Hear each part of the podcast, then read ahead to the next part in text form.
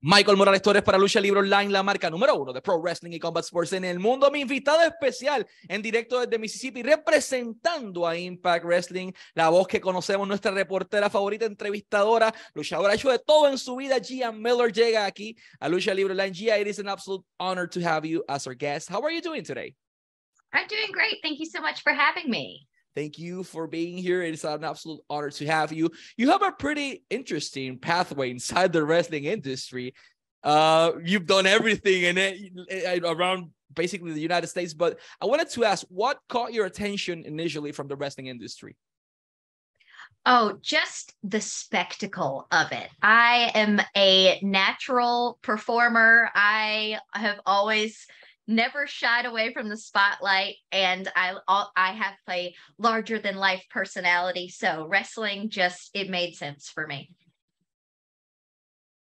So the spectacle itself caught your attention uh, eventually you fall in love with with the wrestling industry itself. Which was the role or the figure that you were you know looking after? Like this is the person i want to emulate in the future. Hmm. Well i most people know me as an interviewer and as an interviewer i've studied a lot of people uh goldylocks christy hemme um maria kanellis i've uh, lots of really great awesome people but i also got into wrestling originally wanting to be a wrestler. And my biggest inspiration was first of all, I fell in love with China when I was younger. Oh my goodness, just she was incredible. And then the person that really inspired me later on, the one that I was really like, wow, I think I definitely could do this was actually Jessica Havok. I saw her and this was I saw some of her indie stuff in her first run uh, with TNA and she was just so different. Like she was just so authentically herself. And I loved that. And that really pushed me to want to be myself. Now, I'm nothing like Jessica Havok, but it inspired me to want to be myself. And she was really the one that showed me that I could do it. So you, as mentioned prior, you've done many things inside the, the wrestling industry. You actually wrestle as well. Uh, how did this pathway brought you to become a backstage interviewer? Like, first of all, how did you started in the wrestling industry? Like, where did you started? Who contacted you? Who granted you that first opportunity? How do you felt that first night? It is right place, right time. I just so happened to be qualified and be willing to do it. And I happened to be there when they were looking for somebody. I first started in training and everything in Charlotte, North Carolina with George South. He was my original trainer and he taught me how to hit the ropes, everything like that. And he hooked me up with someone named Action Mike Jackson, who he's actually wrestled for Impact Wrestling before. He's 72 years old and he was my tag partner in the middle of nowhere in Alabama, uh, which I'm from Mississippi, but I was wrestling in Alabama at the time. And he got booked for Impact and he was like, Oh, well, just come with me. And I was going to go to the Impact taping because I happened to be dating one of the wrestlers, but I didn't want to be in the way. And so I was just going to get a ticket and watch. And he was like, Oh, no, girl, you come with me. I'm booked on the show. So you come with me. I'm your trainer. And I said, Okay. So we go and I got there pretty early in the day and they were like, oh, you can go to the makeup room. And I met Madison Rayne. We started having a conversation. And through that conversation, she was like, Have you ever thought about being an interviewer? And I said, Funnily enough, I have a degree in broadcast and journalism. So I would love to. I've never been an interviewer for pro wrestling, but I would love to do it. And she said, Okay, I think we're going to give you a tryout ended up not being able to try out that day, but I was like, hey, that's the best today could have gone, got my foot in the door. I that's one step, right? COVID happens, everything shuts down. Impact starts talking about doing the closed set tapings with no audience.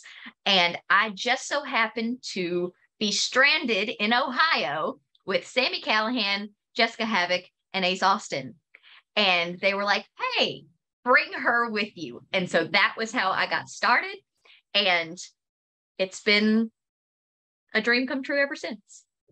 You got the opportunity with Impact Wrestling. Uh, your life change. Uh, obviously, yeah. everything is different now. Uh, everyone knows you in the streets. Everyone knows you at airports. It's you know, you are more notorious out there.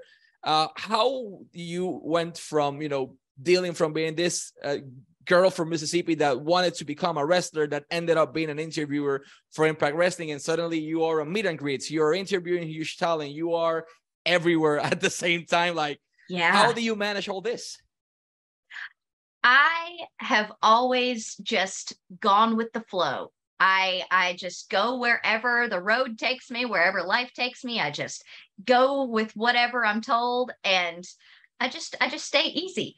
and you're right, it was such a huge change just about overnight. I remember the first episode that aired that I was on, I had like 600 followers on Twitter and Tommy Dreamer retweeted it and was like if we can get her to a thousand, I'll eat the difference in Oreos. And I'm pretty sure he did.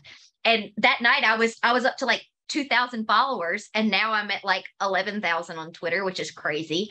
And just like I don't think about it because when I'm when I'm not in makeup, sometimes I'm in disguise, so I don't get recognized very often, but there will be every now and again somebody will come up to me and say, "I love watching you. I think you're a great interviewer." And it always just means so much to me and it's certainly not lost on me because I'm not very far removed from being a fan. I it's only been a couple years for me and I still am a huge fan of wrestling and and everyone that I work with I feel like oh my gosh I, I'm so excited to meet everybody so it's uh it's really surreal so as a fan as well suddenly you are in a backstage area there's Raven there's Tommy Dreamer there's Bully Ray yeah. there's everyone you grew up watching uh, how do you manage to control your emotions and you know stay professional in that type of ambience when all you want to do sometimes inside you the fangirl screaming is like i want to take a picture with this person. I, I watch you growing up. Like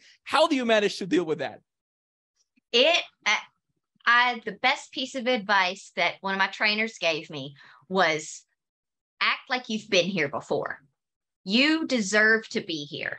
And while I am always very open when I love somebody, when I've watched someone growing up, I always tell them, hey, you were an inspiration for me, or I loved watching this, and I like to talk about them, about their journey. Uh, but I, I, at the end of the day, we're all professionals. And although I'm a huge fan, I'm also a professional, and I got this job for a reason. So I always hold my head high and say, I deserve to be here and I think of my think of them as my peers rather than these larger than life superstars, which is what they are. And it kind of makes me feel like one too. It's really it's really interesting. So you mentioned earlier something, uh, and it's that you're dating an Impact Wrestling superstar, and that superstar is Ace Austin, who have wrestled in New Japan, who have wrestled in every single place in the United States. Uh, we recently had the opportunity to interview him at AAW Pro in Chicago. Great guy, extremely talented. Well, how did that happen like uh, obviously the the wrestling industry it's a crazy world it's a small world where everyone at a certain point will know each other but how did that you know how did the love blossom for you guys? Funnily enough, we actually met before I had even started training. He went to high school with my best friend in college. She was like, Hey, this guy that went to my high school, I think he would be absolutely perfect for you. And I said, No, thanks. I'm good. I am not interested. I don't want to date anybody. I'm I'm fine. And she said, please, please, please. He loves Batman. His favorite color is purple. He did musical theater. He's a skateboarder. He's a professional wrestler. Come on. And I'm like, okay, you have my attention. Let me see his picture. And she sent me his picture, and I said, okay, well, he's kind of cute. Um, all right. But funnily enough, she was like, I don't have his phone number. Uh, so like follow it on Instagram. And I'm like, I'm not just going to message this guy. He has no idea who I am. And now I feel like I know his entire life story. But all I did was follow him and I didn't need to message him because he messaged me and he said, Let me gather myself because I was not prepared to meet my soulmate today. So he went for it. I appreciated the bravery and we ended up meeting in person for the first time in 2018 uh, in New Orleans, WrestleCon weekend. And it, it was the end of the story. As soon as we met, it was, it was, we knew. And so we did long distance for a couple years. And then when I got stranded with him in COVID was when we moved in together. And now here we are that's actually my next question. The wrestling industry is a complicated world. People are traveling constantly, schedules are different. Sometimes he can be in Japan or he can be in the United States or he can go to Mexico to work or he can go to Canada and you can be at your house and you can be taping. Like it depends on where you're both located. You're fortunate enough to work for the same company, but at the same time, you still have different schedules. How do you made it work? I, I really think us being long distance for those first 2 mm-hmm. years really helps and we used to always say, like, one day it's going to be flip flopped, one day it'll be opposite. We'll be together more than we're apart.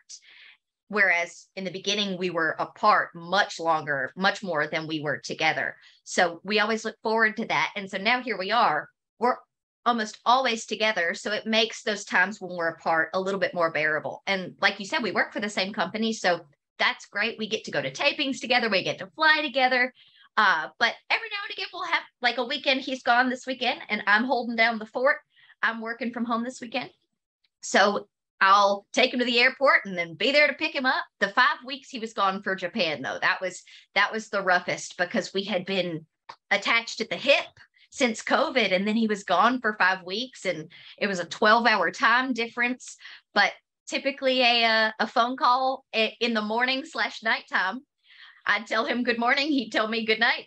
And then we'd talk again in 12 hours. It was, uh, we just kind of make it work. And we always look forward to seeing each other when it's all over. That's really sweet. I want to say something in Spanish, if you allow me. Eh, noviembre 18 y noviembre 19. Ya estamos a dos o tres días. Louisville, Kentucky es el lugar.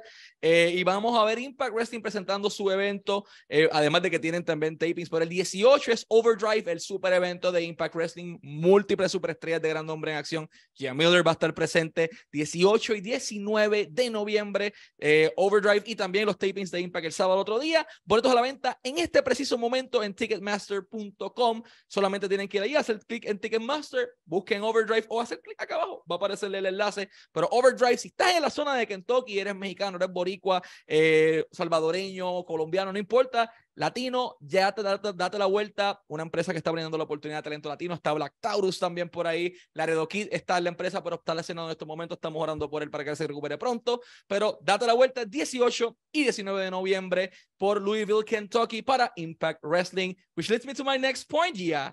Overdrive, the next event for Impact Wrestling is going to be basically in two weeks, two weeks or so, yeah. November 18, November 19 uh, two shows, two big shows in Kentucky. What do we have for two for those two days with Impact Wrestling? Oh my gosh! I mean, the main event for Overdrive is going to be insane. We already know it's going to be Frankie Kazarian. He's challenging Josh Alexander. And we know he got that opportunity because of Option C, which is so crazy because if you remember, Josh Alexander also cashed in Option C, which it it's full circle, full circle. I love it, but it's going to be a yeah. Oh yeah, yeah. We we don't have to talk about that part, but we it, it's going to be an awesome match, and we also know that the World Tag Team Championships will be on the line as well. The major players are going to be challenging Heath and Rhino, but I know my boys are going to hold it down. So Heath and Rhino are going to keep the titles. That's your prediction. The important part for the audience out there is to get their tickets at Ticketmaster.com or to buy it through the pay-per-view system on Impact Plus. It's really easy. Yeah. You just need to click there, get the system. It's like nine ninety nine a month, I believe. Uh, it's like 10 bucks a mm-hmm. month. So get it, get Impact Plus. If you're in the area, get the tickets at Ticketmaster. Before we go to our last question, I want to thank you so much for your time. It's been an absolute delight to have you as our guest today. Last but not least, Impact Wrestling, uh, at least at this point of their you know their history over 20 years in the business but in my opinion, Impact has the best women's division in the planet. And I'm not saying this because you're here. I've been following the product for several years. Uh, I love what I see. I love what they're doing. It's completely different. As a woman, how do you feel to be a part of a company that allows you to be yourself and that puts you in the correct spotlight? I count my blessings every day because I, I I was in a sorority in college and I was kind of disappointed by the fact that my sisters and I weren't super close. I had a couple close friends, but I say all the time that the knockouts division, I found the sisterhood in that locker room that I thought I was going to find in a sorority. I am constantly surrounded by a bunch of big sisters and big brothers too. The guys are just as supportive as the girls, but it, we are so close knit, and I really am so thankful to be a part of it.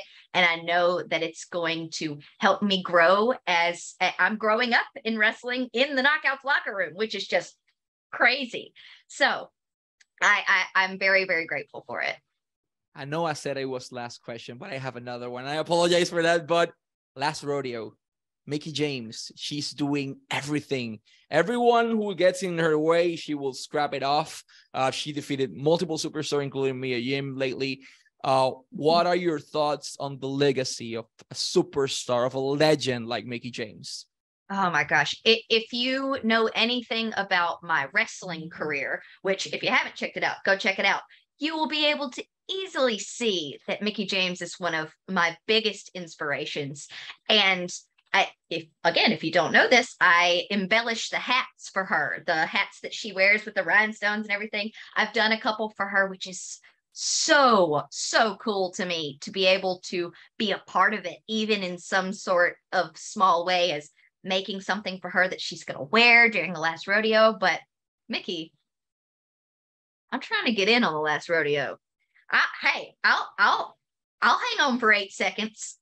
I, I'm throwing it out there. If, if I, I can't say that I'm going to put an end to it, but I'd love to get in on it nobody wants to put an end on it. But if you're going to get in the ring with Mickie James, that's definitely something we will love to see. Gia, it's been an absolute honor to have you as our guest. Thank you very much for your time to Ross Forman as well for and the rest, the rest of the Impact Wrestling team for making this possible. And let's wrap this up, pero en español. Gia Miller y Michael Morales Torres para Lucha Libre Online, la marca número uno de Pro Wrestling y Combat Sports en el mundo.